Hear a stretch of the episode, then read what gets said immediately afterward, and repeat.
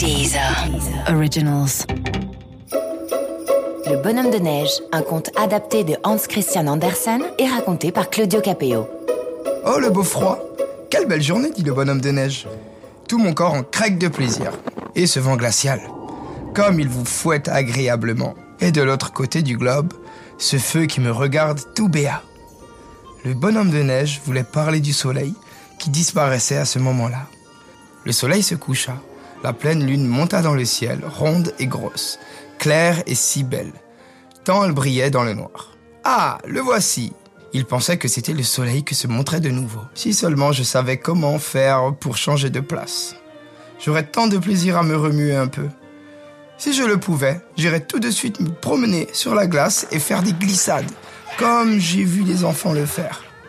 Mais je ne peux pas courir. Waf, waf aboya le chien. Le soleil t'apprendra bientôt à courir. Je l'ai bien vu pour ton prédécesseur, l'hiver dernier. Waf, waf Je ne te comprends pas, dit le bonhomme de neige. Tu veux dire que c'est cette boule, là-haut, qui m'apprendra à courir? De toute évidence, le bonhomme de neige prenait la lune pour un soleil.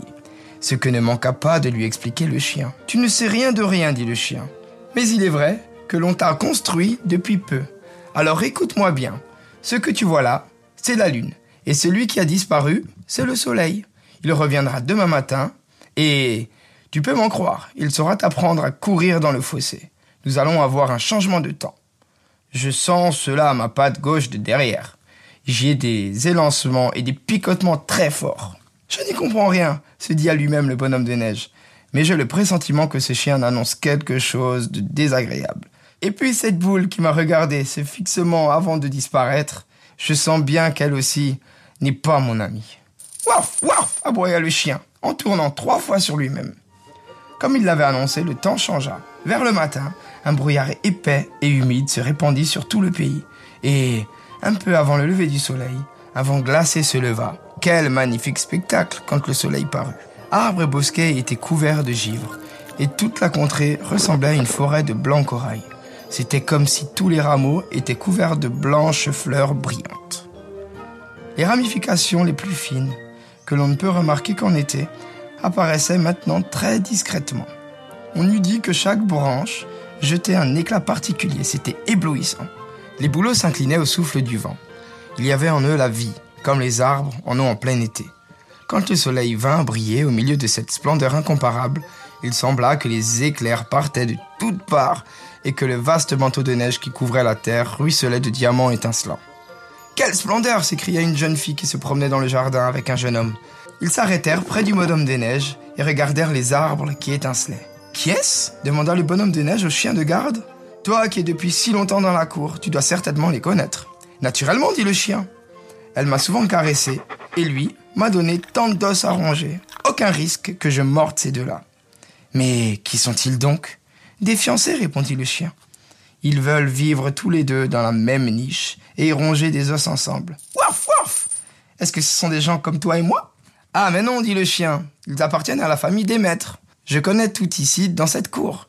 Mais il fut un temps où je n'étais pas dans la cour, au froid et à la tâche. Moi, j'adore le froid, dit le bonhomme des neiges. Je t'en prie, raconte. Mais pourrais-tu faire moins de bruit avec ta chaîne? Cela m'écorche les oreilles. Waf, waf, aboya le chien. J'ai été jeune chien, gentil et mignon, comme on me le disait alors. J'avais ma place sur un fauteuil de velours dans le château. On m'embrassait sur le museau, on m'appelait chéri. Mais quand je devins grand, on me donna à la femme de ménage. J'allais demeurer dans le cellier, regarde. D'où tu es? Tu peux en voir l'intérieur. Dans cette chambre, je devins le maître. Oui, je fus le maître chez la femme de ménage. C'était moins luxueux que dans les appartements du dessus. Mais ce n'en était que plus agréable. Les enfants ne venaient pas constamment me tirailler et me tarabuster comme là-haut. Puis j'avais un coussin spécial et je me chauffais à mon poil. La plus belle invention de notre siècle, tu peux m'en croire. Je me glissais dessous et l'on ne me voyait plus. Tiens, j'en rêve encore. Est-ce donc quelque chose de si beau qu'un poil? Reprit le bonhomme des neiges après un instant de réflexion.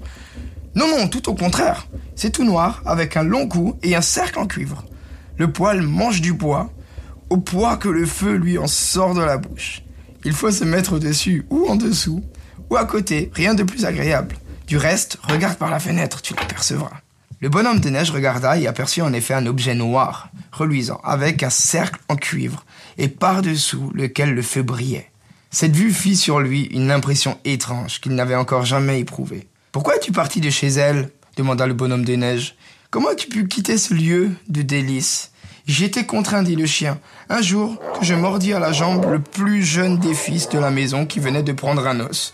On me jeta dehors, les maîtres furent très irrités, et l'on m'envoya ici à la tâche. Tu vois, avec le temps, j'ai perdu ma voix, j'aboie très mal. Le chien se tut, mais le bonhomme de neige n'écoutait déjà plus ce qu'il lui disait. Il continua à regarder chez la femme de ménage où le poêle était posé.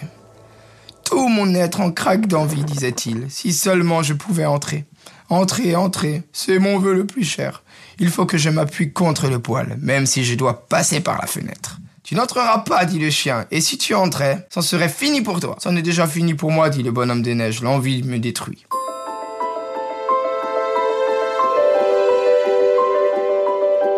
Matin, la fenêtre du cellier était couverte de givre, formant les plus jolies arabesques qu'un bonhomme des neiges puisse souhaiter. Seulement, elle cachait la poêle.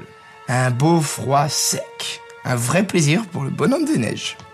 Et malgré toutes ces beautés hivernales, le bonhomme des neiges n'était pas si gai. Il aurait dû l'être, mais il ne l'était pas. Aussi, quand on concourt à réaliser nos souhaits, nous cherchons dans l'impossible et l'inattendu ce qui pourrait arriver pour troubler notre repos. Il semble que le bonheur n'est pas dans ce que l'on a de la satisfaction de posséder, mais tout au contraire dans l'imprévu, d'où peut souvent sortir notre malheur. C'est pour cela que le bonhomme de neige ne pouvait se défendre d'un ardent désir de voir le poil. Lui, l'homme du froid, auquel la chaleur pouvait être si désastreuse. Mauvaise maladie pour un bonhomme de neige, pensait le chien. Waf, waf, nous allons encore avoir un changement de temps. Et cela arriva en effet, ce fut un dégel. Et plus le dégel grandissait, plus le bonhomme des neiges diminuait. Il ne disait rien, il ne se plaignait pas. C'était un mauvais signe, un matin, il tomba en morceaux. Il ne resta de lui qu'un espèce de manche à balai. Les enfants l'avaient planté en terre et avaient construit autour leur bonhomme des neiges. Je comprends maintenant son envie, dit le chien. Qu'est-ce qu'il avait dans le corps qui le tourmentait ainsi? Bientôt, l'hiver disparut à son tour. Waf, waf aboyait le chien. Et une petite fille chantait dans la cour. Oh ouais, voici l'hiver parti. Et voici février fini. Chantons, coucou, chantons, cuite. Et toi, mon soleil, viens vite. Personne ne pensait plus au bonhomme de neige. Le bonhomme de neige, un conte original de Hans Christian Andersen, adapté par Mao Mollaret. Joyeux Noël sur Deezer.